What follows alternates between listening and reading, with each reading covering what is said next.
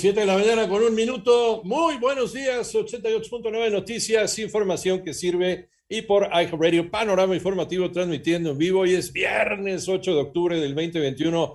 Don Manolo Hernández, ¿cómo estás? Muy buenos días. Y aquí muy buen día para ti, para todo el auditorio. Pues ya es viernes a dar este último estirón de la semanita antes de irnos a descansar. Vámonos con la información, Manolo. La cifra de muertos por COVID-19 en el mundo llegó a los 4.836.281. Esto de acuerdo con cifras de la Universidad John Hopkins. En tanto, los casos positivos ya alcanzaron los 236.854.356 a nivel global. Por otra parte, la Organización Mundial de la Salud catalogó por primera vez la definición definición COVID largo y la describió como la condición post-COVID en la que los síntomas duran más de lo previsto. ¿Y cómo vamos con las cifras de la pandemia de COVID en México? Moni Barrera nos las detalla. En 24 horas se registraron 7.613 nuevos contagios y así suman 3.707.234 casos de COVID en el país. Además, 514 defunciones más en un día, por lo que ya son 281.121 decesos. A través del boletín técnico, la Secretaría de Salud informó que la ocupación nacional hospitalaria en camas generales bajó a 30% y en camas con ventilador se mantuvo en 27%. La curva epidémica se ubicó en menos de 10% con 48.706 casos activos estimados. Los adultos con esquema completo de vacunación son 46.986.802 en 889 Noticias. Mónica Barrera. En el panorama nacional, la exfuncionaria federal y extitular de Sedatu y Sedesol, Rosario Robles Berlanga, obtuvo un amparo definitivo contra la prisión preventiva con lo cual podría por fin dejar la cárcel. Además, fue entregada la medalla Belisario Domínguez a la senadora Ifigenia Martínez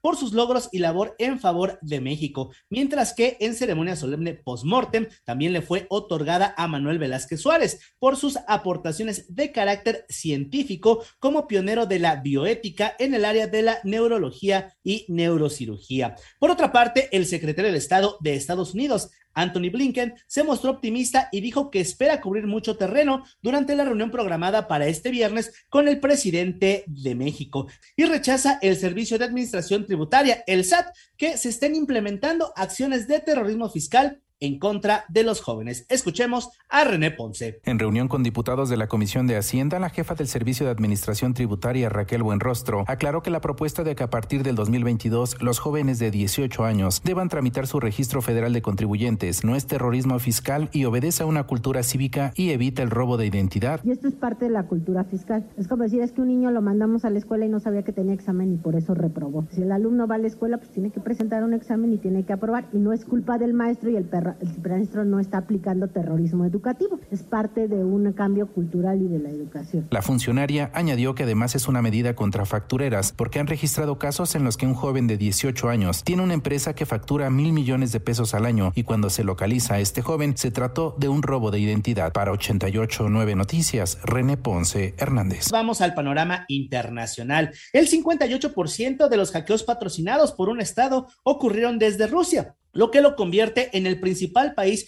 en el que suceden estos eventos. Esto de acuerdo con un reporte de la empresa Microsoft. En tanto, el juez del Tribunal Supremo de Brasil, Alexandre de Moraes, estableció un plazo máximo de 30 días para que se tome testimonio al presidente Jair Bolsonaro por su presunta interferencia política en la Policía Federal. Por otro lado, en Japón, anoche un sismo de magnitud 6.1 sacudió la región de Tokio. Al momento, se reportan más de 20 heridos, aunque fue descartado el riesgo de tsunami. Esto lo informó la agencia meteorológica local. Y este viernes el Premio Nobel de la Paz 2021 fue otorgado conjuntamente a los periodistas María Reza de Filipinas y Dmitry Muratov de Rusia por sus esfuerzos para salvaguardar la libertad de expresión, que es una condición previa para la democracia y la paz duradera.